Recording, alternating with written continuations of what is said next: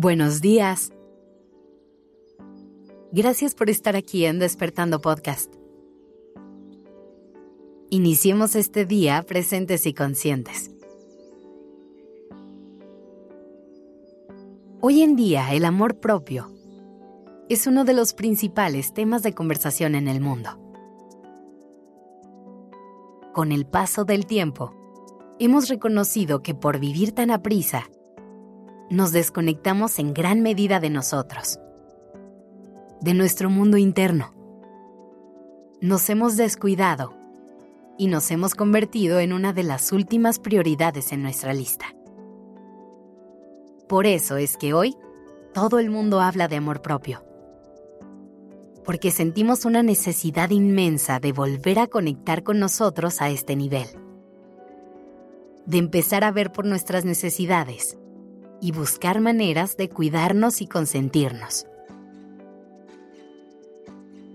Es increíble saber que hoy tenemos muchísima información de este tipo al alcance, que basta con abrir redes sociales para encontrar listas interminables de tips y consejos para recorrer este camino de autoconocimiento y amor propio. Es importante que tomes conciencia de la información que estás consumiendo, que analices qué es lo mejor para ti. Déjame explicarte a qué me refiero. Hay un riesgo importante que podemos correr cuando trabajamos en el amor propio. Cuando empezamos un nuevo camino, es común que pongamos altas expectativas sobre lo que viene adelante y sobre todo, que idealicemos cómo se va a ver la meta final de este gran recorrido. En este camino en específico, es muy común que pensemos que todo va a cambiar de la noche a la mañana, que esperemos que sea lineal, sin ninguna caída o desviación, y queramos hacer todo perfecto a la primera. Y hoy te quiero decir que nada de esto es real. Para empezar, me gustaría que cuestiones cómo se ve el amor propio para ti. ¿Qué necesitas tú en este momento para poder cuidarte y procurarte? A veces pensamos que los pasos a seguir son los mismos para todo el mundo, que lo que todas las personas necesitan es despertarse a las 5 de la mañana, hacer ejercicio una hora, leer 20 páginas de un libro diarias y tomar un jugo verde todos los días.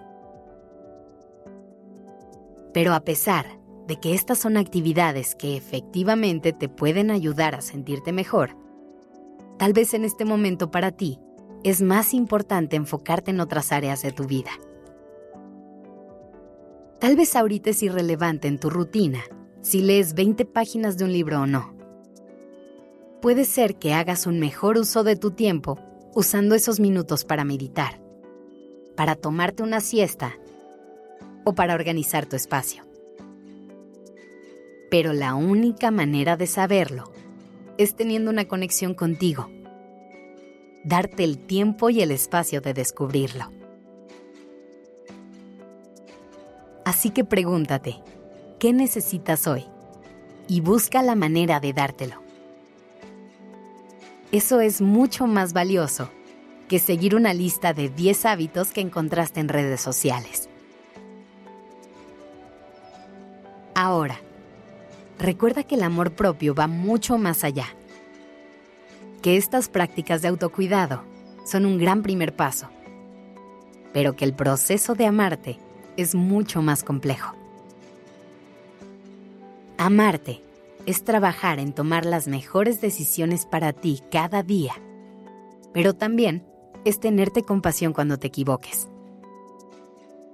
Amarte es cultivar hábitos que te ayuden a sentirte mejor, pero también es poner límites en tus relaciones. Decir que no cuando no quieres hacer algo y salirte de lugares en los que no puedes ser tú. Amarte es cultivar la gratitud y perseguir la alegría, pero también es saber darle la bienvenida a las emociones que no se sienten tan bien y transitarlas con apertura. Amarte es estar para ti todos los días, los buenos, los malos y los peores. Y saber que nada es más importante en tu vida que la persona que ves en el espejo. Gracias por estar aquí.